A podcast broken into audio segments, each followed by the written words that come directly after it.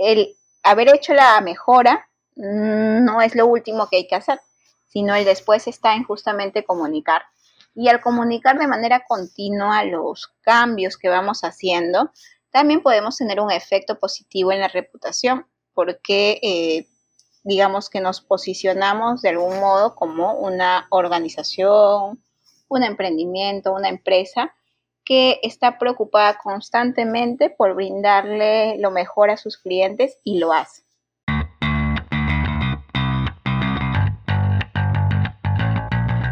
Hola, soy Diana Yauri y esto es Innovación para Todos, entrevistas con expertos. Todos los jueves por el podcast de Yellow Brain estaremos hablando sobre experiencias en el mundo de la innovación y tips que puedes aplicar en tu vida laboral. Yo no soy una gran experta en innovación, pero mis invitados sí, así que juntos estaremos aprendiendo más de este mundo de constante evolución, con los mismos protagonistas del cambio. Bienvenidos a otro nuevo episodio de Yellow Brain Podcast. Estamos aquí con Victoria Zampi. Muchas gracias por acompañarnos, Victoria. Muchas gracias, Diana, por la invitación, al igual que a todo el equipo de Yellow Brain. Eh, genial.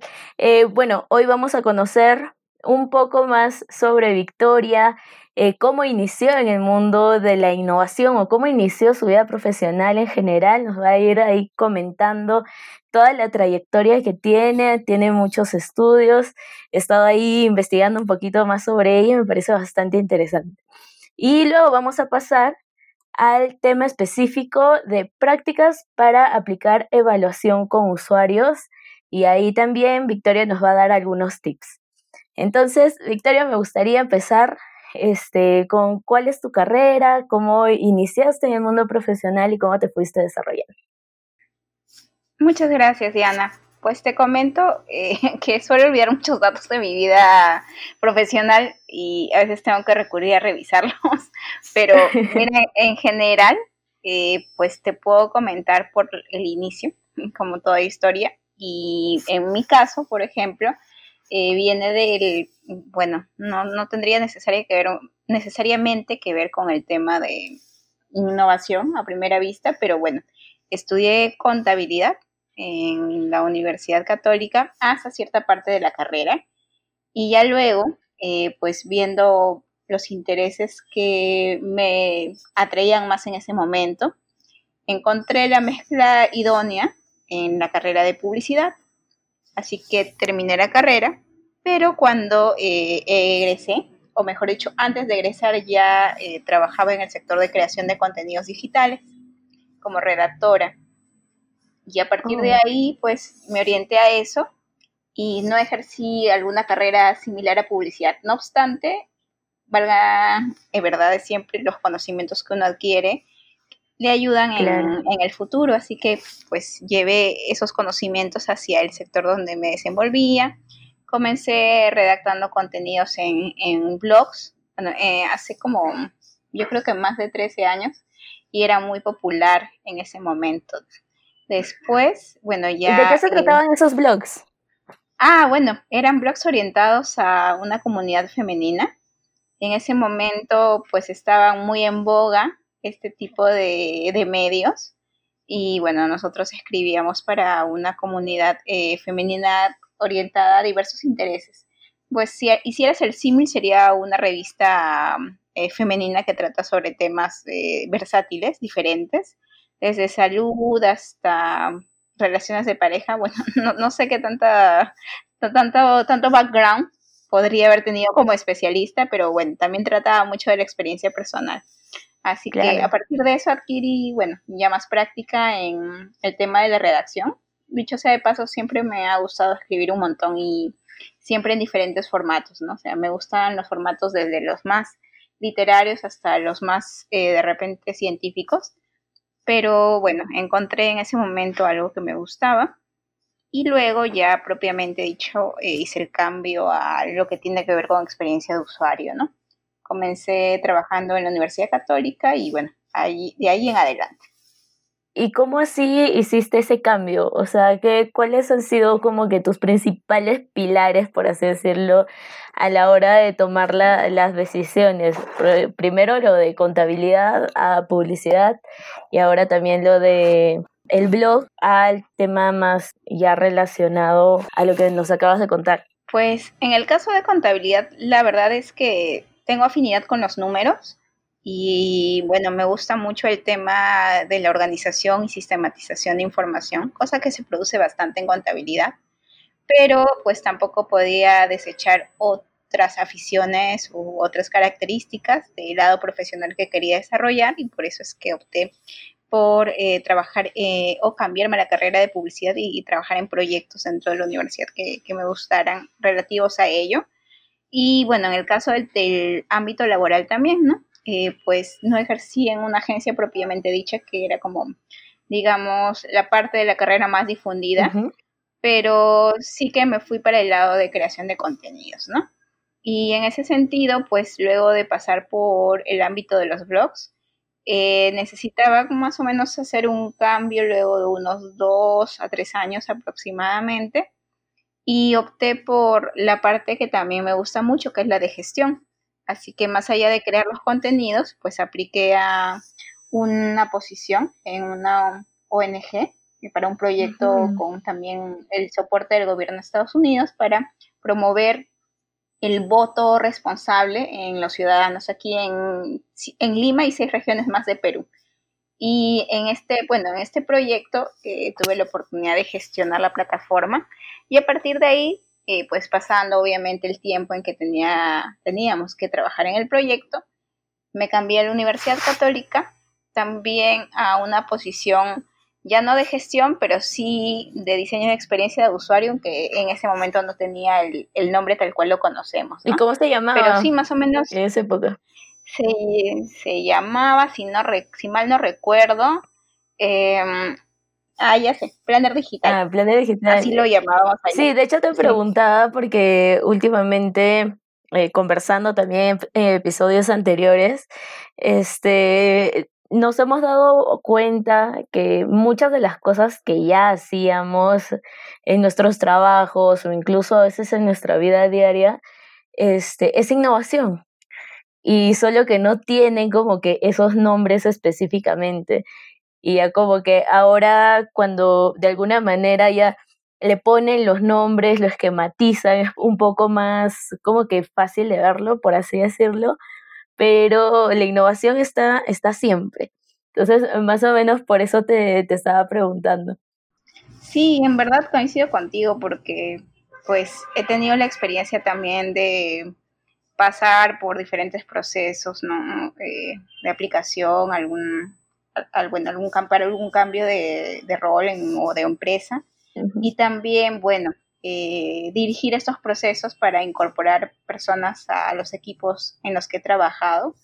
Y la verdad es que eh, muy, digamos, esto es una opinión muy personal, no es que me, me ciño tanto por los nombres. En realidad, muchas veces eh, podría ser de, de, dudosa procedencia, porque lo que vale más es en, en la cancha de la praxis. Ya le puedes poner el nombre que tú consideres conveniente. Obviamente los nombres ayudan mucho a las personas a enfocarse, decir, ok, esto sí me, digamos, esto me suena conocido, creo que por aquí va entonces voy a tener una idea de a qué se dedica la persona, pero a veces también esos nombres podrían no ser aplicados de la manera en que adecuadamente, entre comillas, se aplican en, el día a día. Así que por eso es muy importante conocer a fondo, ¿no? Exacto, perfecto. Y un poco ya retomando este, la historia.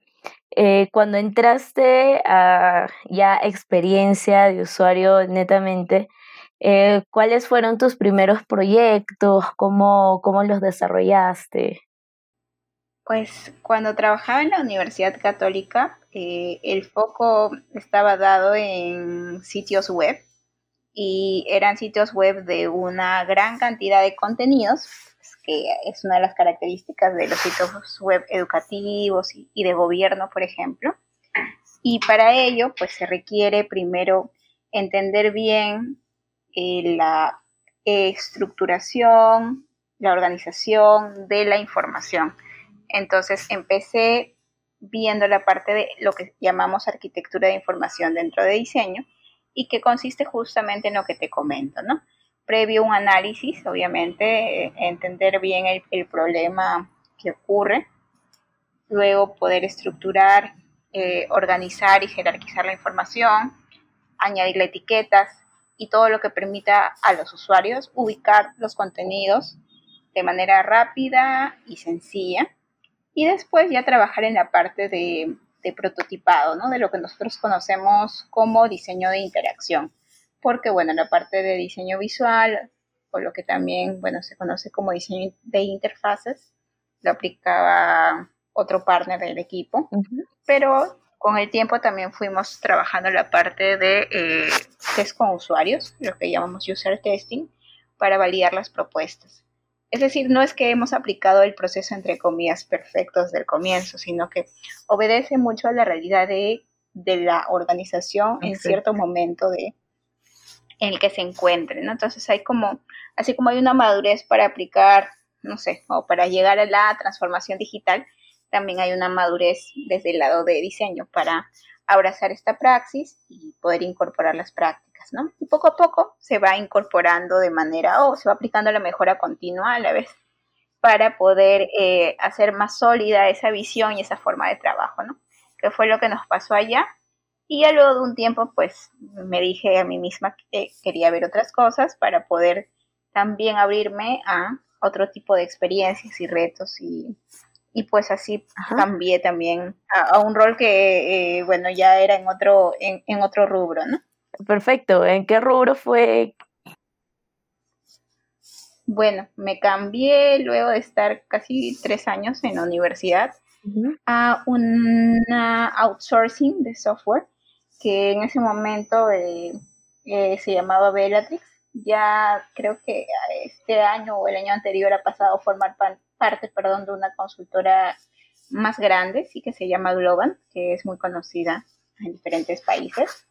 Y allí yo me encargaba, eh, curiosamente, de la parte de marketing digital y lo combinaba con experiencia de usuario, ¿no? Entonces era como una mezcla entre ambas especialidades. Estuve también trabajando allí como cerca de año y medio y pues eh, quería, quería seguir explorando más acerca de experiencia de usuario. Así que con la posibilidad que se abrió en, y bueno, en BBVA, sin saber que era BBVA, hace un proceso y empecé el reto en el que estoy actualmente, solo que varios años antes era diferente como, como es ahora, ¿no? Eh, claro, ¿cuántos años ya estás en, en BBVA? Así, así sin querer queriendo, he pasado ya casi los, estoy más de cinco años, mejor dicho, en BBVA. Ah, Pero bueno, en este, en este caso asumiendo otras tareas, ¿no? O sea, he ido variando en el tiempo. Claro, ¿cómo, cómo iniciaste? Eh, pues Inicié como especialista de experiencia de usuario, pero obviamente no iba a bastar solo yo para poder ver las tareas y después se fueron incorporando más personas al equipo. Ah, entonces fuiste eh, como que la primera del área y luego fue creciendo.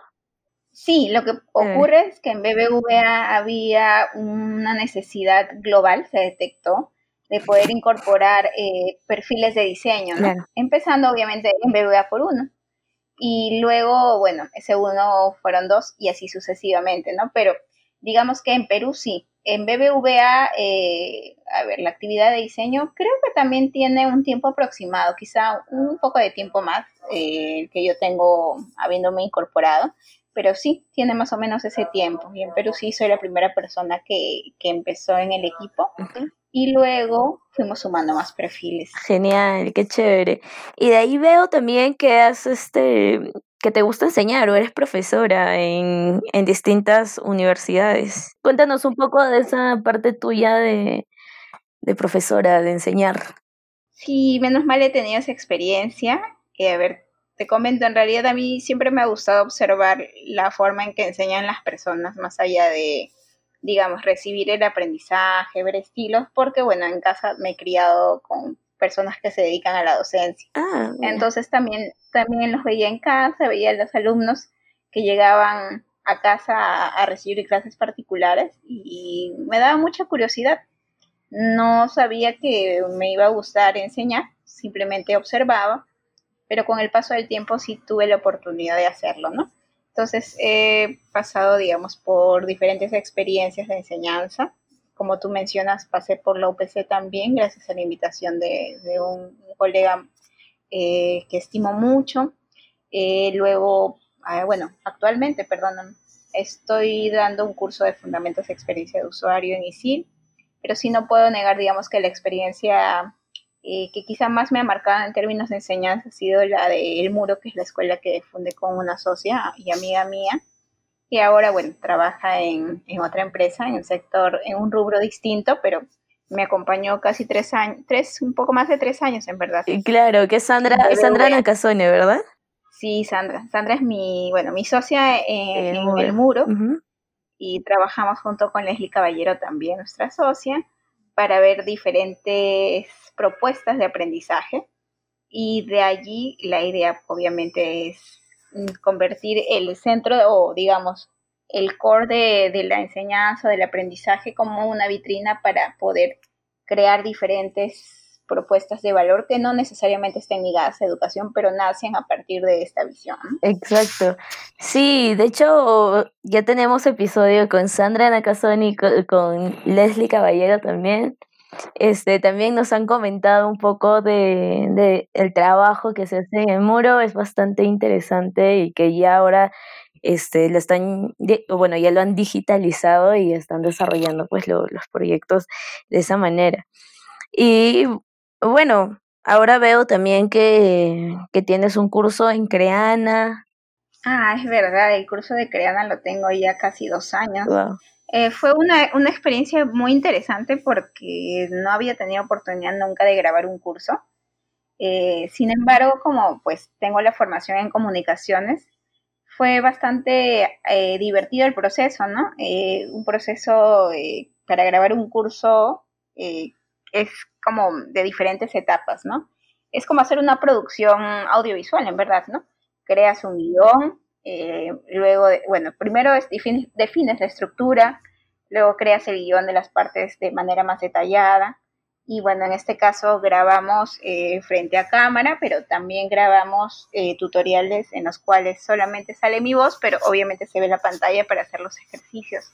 Entonces ese curso está enfocado en en diseño de experiencia de usuario accesible para poder tener buenas prácticas también que brinden a diferentes tipos de público, incluyendo personas con capacidades diferentes, la posibilidad de utilizar productos y servicios, ¿no? Con una base, obviamente que necesita mayor nivel de detalle después, pero por lo menos nos permite tener un panorama general para tener esas consideraciones en cuenta en la creación de nuestros productos y servicios.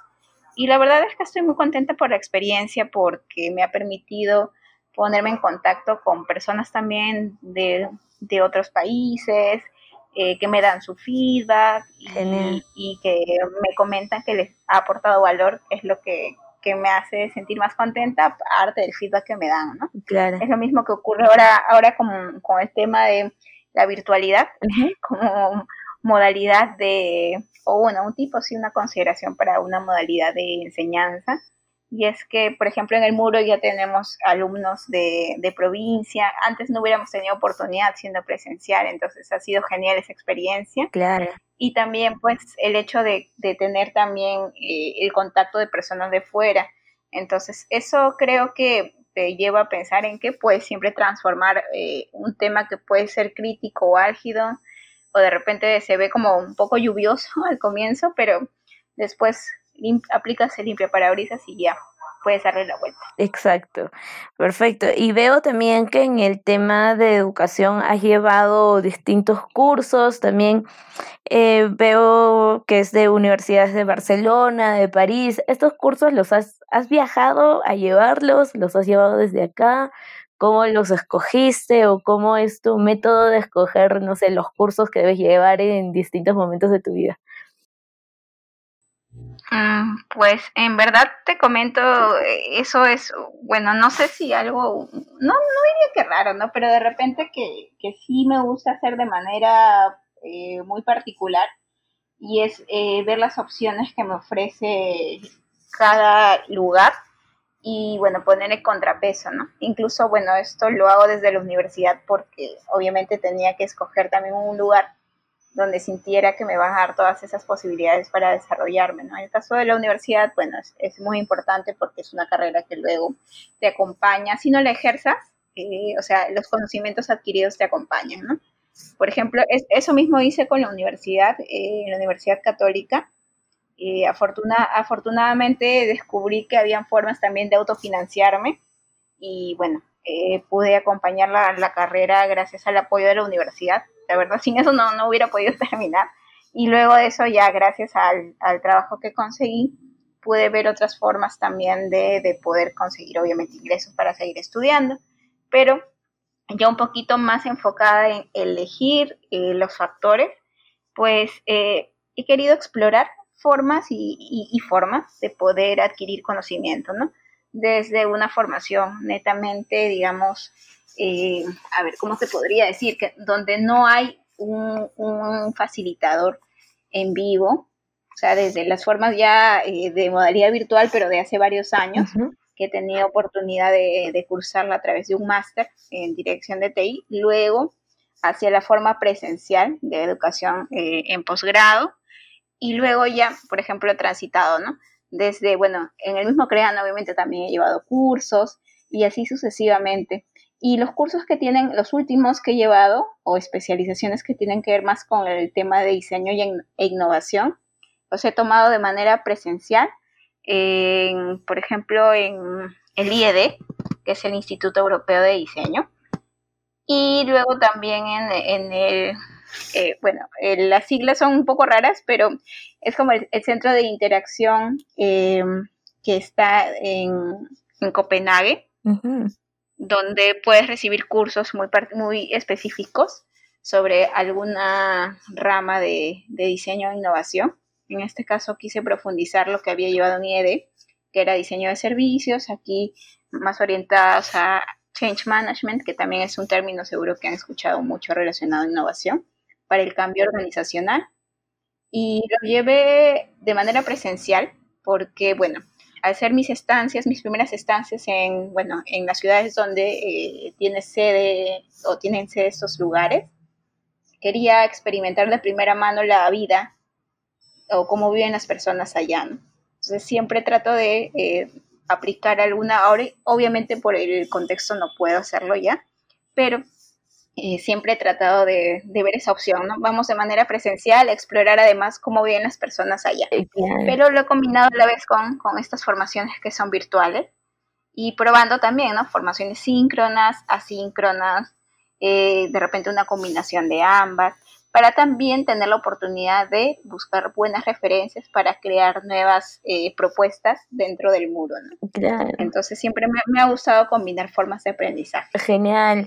Sí, justo en el capítulo anterior que tenemos con eh, Shirley Rodríguez, también ella eh, se dedica a experiencia de usuarios y también nos comentaba eso, que le gustaba como que experimentar distintas cosas, o sea, no solo el tema de llevar clases o leer libros, sino también las experiencias propias, porque eso es como que lo que enriquece de alguna manera tu trabajo.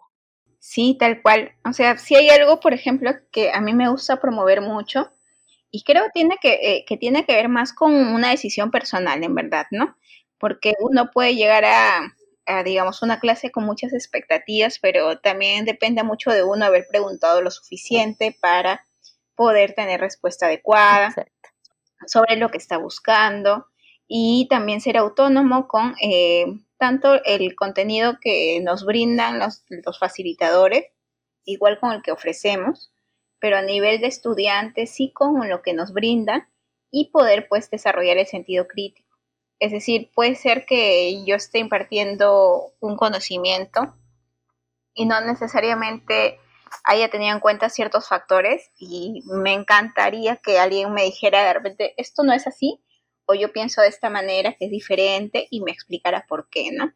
Creo que eso nos da oportunidad de aprender a todos y, eso es lo que yo trato de, difundir porque muchas veces por la visión tradicional con la que probablemente hemos sido educados es, estamos ya, eh, digamos, asentando o tomando por, eh, por cierto lo que nos brinda aunque no haya sido, digamos, con mala intención, puede ser que haya una cierta falencia y estar preparados con un sentido crítico en entrenamiento constante nos ayuda mucho a marcar esa diferencia para nosotros mismos y aprender más, ¿no? Y también aprender del feedback continuo, que es algo que, que valoro mucho en el ámbito educativo y profesional, ¿no? Exacto, de todas maneras. Este, yo creo que todos estamos aprendiendo durante toda nuestra vida y por más que tengamos un profesor que haya sido muy capo, este, podemos tener una visión diferente, que, que no que no implica que la otra persona esté equivocada, sino que se puede enriquecer más un tema de repente. Entonces, eh, sí, estoy totalmente de acuerdo contigo en eso, Victoria. Y pues bueno, ahora vamos a pasar a la segunda parte del podcast, que es el tema específico. Hoy vamos a tocar prácticas para aplicar evaluación con usuarios. Y aquí este, te vamos a pedir tus tips en cuanto a tu experiencia profesional, en cuanto a lo que has estudiado y todo lo que has visto. ¿Cuáles crees que pueden ser como que estos principales tips que nos puedas dar? Mm, pues en verdad creo que hay, hay muchas cosas que uno descubre día a día y lo mejor es sistematizarlas. De repente, a partir de eso, lo que les podría en general, mm, más que como recomendación, de repente como una opinión de, o que permita ayudar en todas las prácticas de innovación, es la sistematización de lo adquirido, de los conocimientos descubiertos. ¿Esto qué quiere decir? En otras palabras, pues tomar un soporte que permita documentar lo que hemos ido aprendiendo. Aprendemos hoy 25 de noviembre para que después nos quede en un registro, eh, si quieren audiovisual, si quieren escrito. Creo que mientras más económico, mejor. O sea, mientras más, eh, digamos, vaya al grano, mejor para que pueda ser más rápido al recordar después, ¿no? Que es lo que hemos aprendido. Y ya podremos complementarlo con notas seguramente, pero siempre si hoy día aplicamos, no sé, un, test de una nueva aplicación que estamos realizando, pues tomamos nota de lo que nos digan y con esos aprendizajes podemos aplicar mejora continua. Entonces, en esa línea, la sistematización de contenido sirve a los test con usuarios como sirve a cualquier práctica en general. Y sugiero eso porque en el camino nos vamos a dar cuenta que nos estamos olvidando de cosas con todo lo que tenemos que hacer en el día a día y lo mejor es regresar a un punto en el que revisemos lo que nos han comentado. Claro, como, como tener un diario o algo así. Exacto, un diario que lo vamos a ir estructurando de acuerdo a nuestras necesidades, ¿no? De repente podemos ponerle en el diario eh, información que quizá en, otros proyectos, en el proyecto en el que estamos, quizá aplique distinto en otros proyectos, pero de todas maneras tener una base de lo que estamos testeando, de, producto servicio, qué parte del producto, cuál fue el feedback, ver qué cosas se puede acoplar y qué cosas se pueden acoplar más adelante, nos ayuda un montón, ¿no? O sea, en, esto, solo para complementar, les diría, eh, pueden recabar todo el feedback que consideren y en un momento de repente al cabo de unos días decir aquí está mi deadline o mi fecha de cierre para saber lo que voy a, tomar de ese feedback y aplicarlo. Y lo que no, lo pongo en, de repente si trabajo en un Excel, en una pestaña que diga backlog. Y lo voy guardando, ¿no? Voy guardando las cosas que están pendientes para que después vea cuándo incorporarlas. Es decir, nunca hay que olvidar eh, ninguna idea para que eso nos permita después iterar, ¿no? Cuando ya sea el momento, sean las condiciones adecuadas, haya, digamos, soporte tecnológico adecuado, viabilidad de negocio, se pueda, se pueda hacer real, ¿no? Eso es por un lado. Y por otro, pues como siempre comento el tema de mejora continua, tanto a nivel de feedback personal, profesional, eh, em, educativo, etcétera, también hay mejora continua en los productos y servicios. Entonces, marcarnos un tiempo o unos tiempos de mejora continua, decir, por ejemplo, cada cuánto tiempo voy a aplicar una mejora, va a permitir que nos eh, focalicemos en qué vamos a necesitar para trabajar a lo largo del tiempo. Si, por ejemplo, quiero, no sé, desde algo tan sencillo como añadir un botón, incluso de feedback, ¿no? Déjanos tu feedback en una aplicación. ¿Qué tendría que hacer para eh, poder implementar ese botón? Pues de repente eso lo calculo en una semana. Ok, entonces tengo una semana o cada dos semanas voy viendo qué, qué cosas podría aplicar, ¿no? Como cambios sencillos, pueden ser mejoras como les conocemos tácticas, pero realmente pueden ser muy potentes para, para solucionar problemas a los usuarios. Entonces no tiene que ser necesariamente el gran cambio, sino un cambio que veamos, sea la dimensión que tenga, que pueda ser realizable y que aporte valor a quienes usan los productos y servicios que tenemos, ¿no? Claro, así como, o sea, cambios pequeñitos, como una vez estaba leyendo el, el caso, por ejemplo, del like de Facebook, que fue algo implementado así como que es súper fácil, por así decirlo, pero que fue un boom y que fue como que básicamente por lo que creció Facebook, porque todos buscaban ese, esa aprobación con ese simple botoncito de like. A veces eh, podemos subestimar los pequeños cambios, pero pueden hacer una gran diferencia. Sí, tal cual. Por ejemplo, el caso que tú comentas me hace recordar también el de Airbnb, ¿no? Que tenía este tema de la recolección de feedback y de permitir a las personas pues guardar información en la plataforma. Pero hasta que no se dieron cuenta que lo que ayudaba a las personas o predisponía más a realizar esta acción era un corazón, tan sencillo como eso, eh, pues no, no lo podían haber hecho mejor.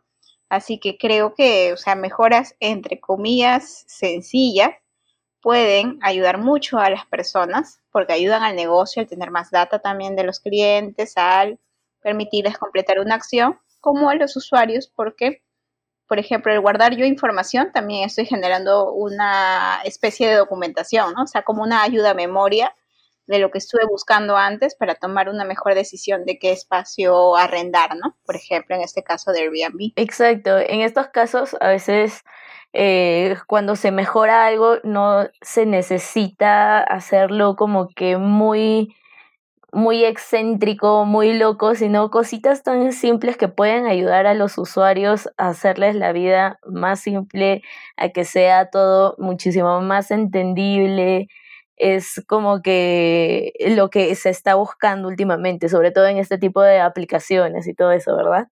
Sí, tal cual, mira, incluso me atrevería a decirte, y ya bueno, por la experiencia del emprendimiento que tenemos junto con Sandra y Leslie, es el hecho de aplicar mejora continua y comunicarla también, que es algo muy importante, es una parte de, digamos, si hablamos del journey del emprendedor, podría decirlo que, podría decir de alguna manera que el haber hecho la mejora mm, no es lo último que hay que hacer, sino el después está en justamente comunicar.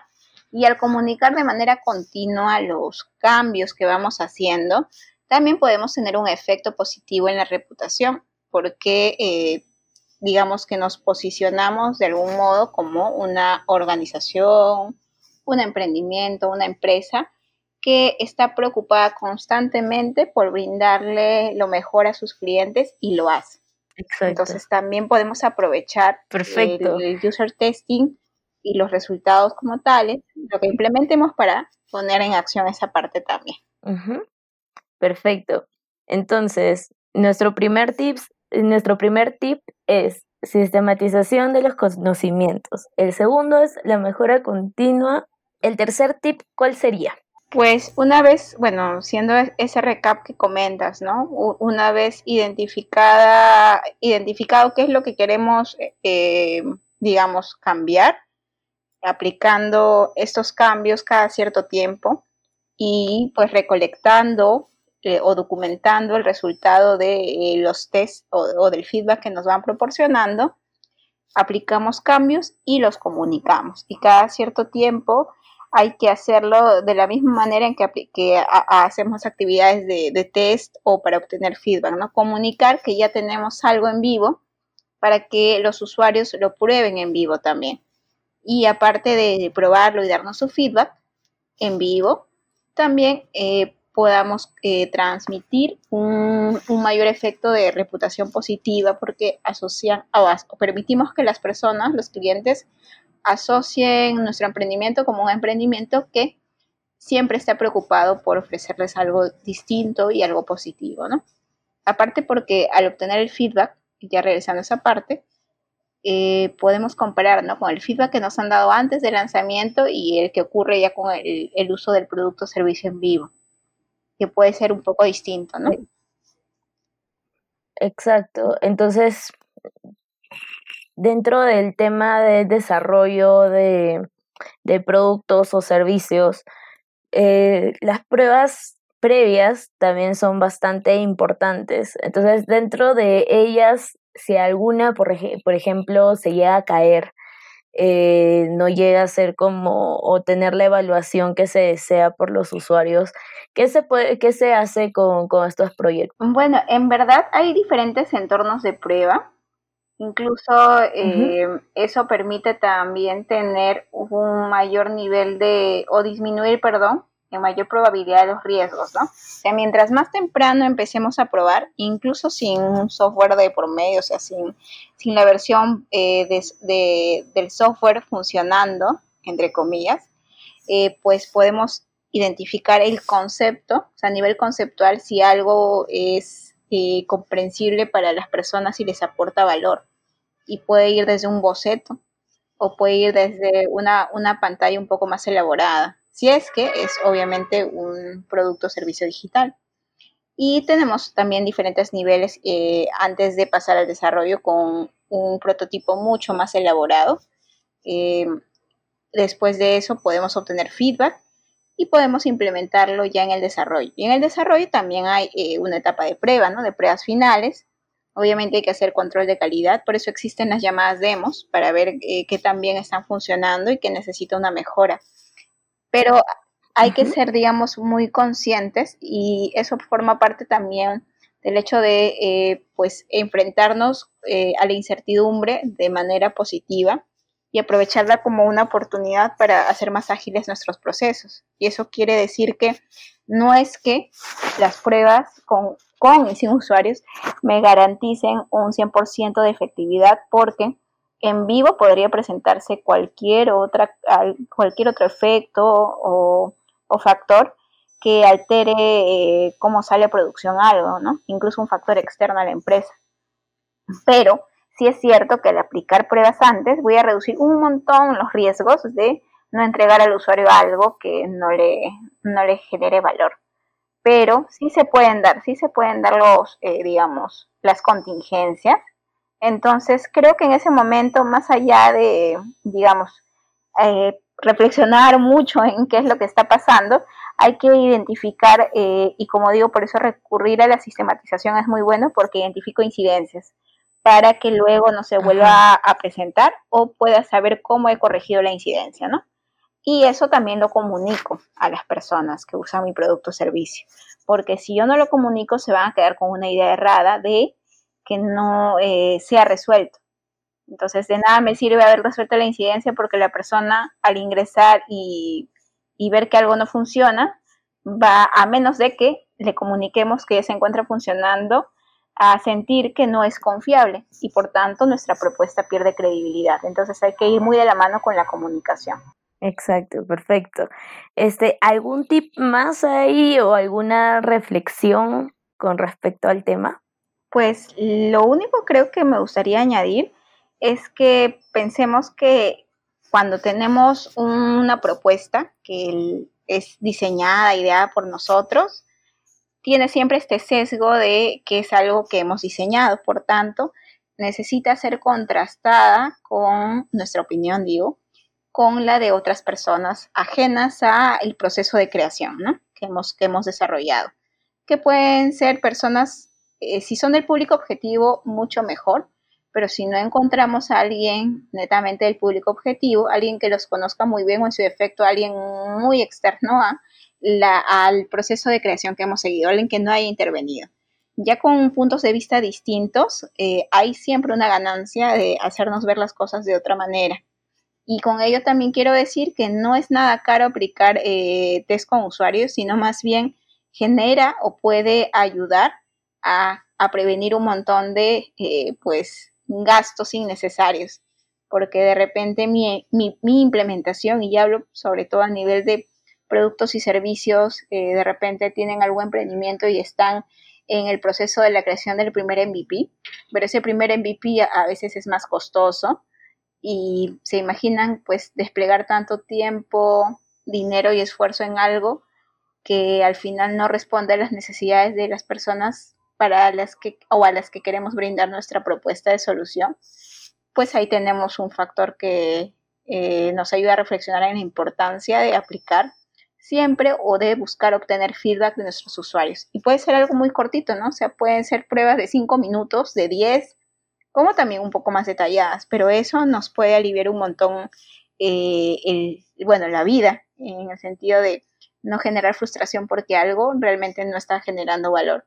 Y por otro, como digo, o sea, es económico, pero nos enseña mucho y nos ayuda a ser más ágiles en, nuestra, en nuestro proceso de creación de productos y servicios y acompañarlo siempre de la data, ¿no? O sea, cuando ya comencemos a generar data de nuestra propuesta de solución, que por eso es tan importante taguear los elementos, uh, revisar la analítica, revisar data de, otros, de otras fuentes de referencia, combinamos lo, lo, lo cualitativo con lo cuantitativo para poder generar un análisis más consciente de hacia dónde queremos orientar nuestros siguientes cambios y cómo los vamos a testear, ¿no?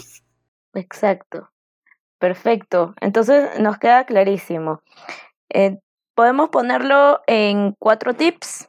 La sistematización de los conocimientos, mejora continua, aplicar los cambios y comunicarlos y contrastar nuestras ideas. Sí, creo que ese último hashtag ayuda un montón a salir de solamente lo que opinamos nosotros versus tener diferentes puntos de vista que ya generan una ganancia, ¿no? Una ganancia para luego mejorar nuestras propuestas.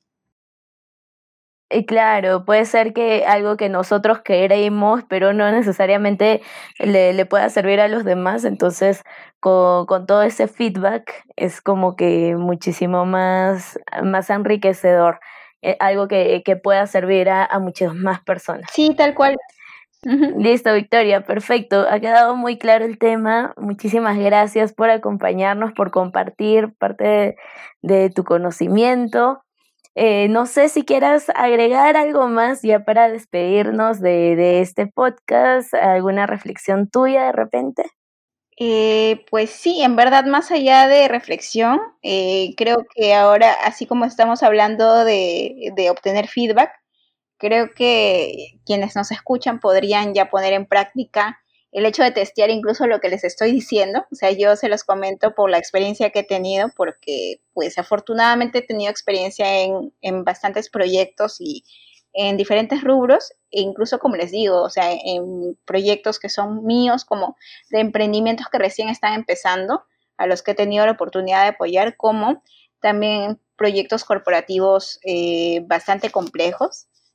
Y en todos los casos me ha aplicado lo mismo que les comento, ¿no? Entonces, es, es mucho el tema de la experiencia y de documentarla para que después podamos fluir en una práctica mucho más ágil y además mucho más económica en todos los aspectos, ¿no? Que no solo tienen que ver con el dinero, sino también con el tiempo y esfuerzo que invertimos en ello. Claro, y creo que todos tus, tus consejos pues son muy aplicables en cualquier sector, en, en cualquier ámbito de, de, trabajo de donde estén. Entonces, no necesariamente pues, son aplicables específicamente para desarrollar soluciones tecnológicas, sino pues desarrollar soluciones en, cualquier área en la que se esté trabajando. Entonces, eh, yo me quedo con ese feedback o bueno, con, con ese conocimiento en realidad que está muy bueno y muchísimas gracias Victoria por, por compartirlo. No, gracias a ti Diana por la invitación y al equipo de Yellow Brain que bueno, tengo la oportunidad de seguir desde hace tiempo y bueno, también de haber compartido experiencias que resultan muy valiosas, sobre todo porque ya se ven afincadas en resultados, ¿no? Y gracias a los resultados podemos hablar también de lo valioso que ha sido un proceso de creación. Exacto. Perfecto, Victoria. Muchísimas gracias. Ya nos estaremos comunicando en próximas oportunidades. Cuídate mucho. Igualmente, Diana. Un saludo para todos. Gracias. Chao, chao.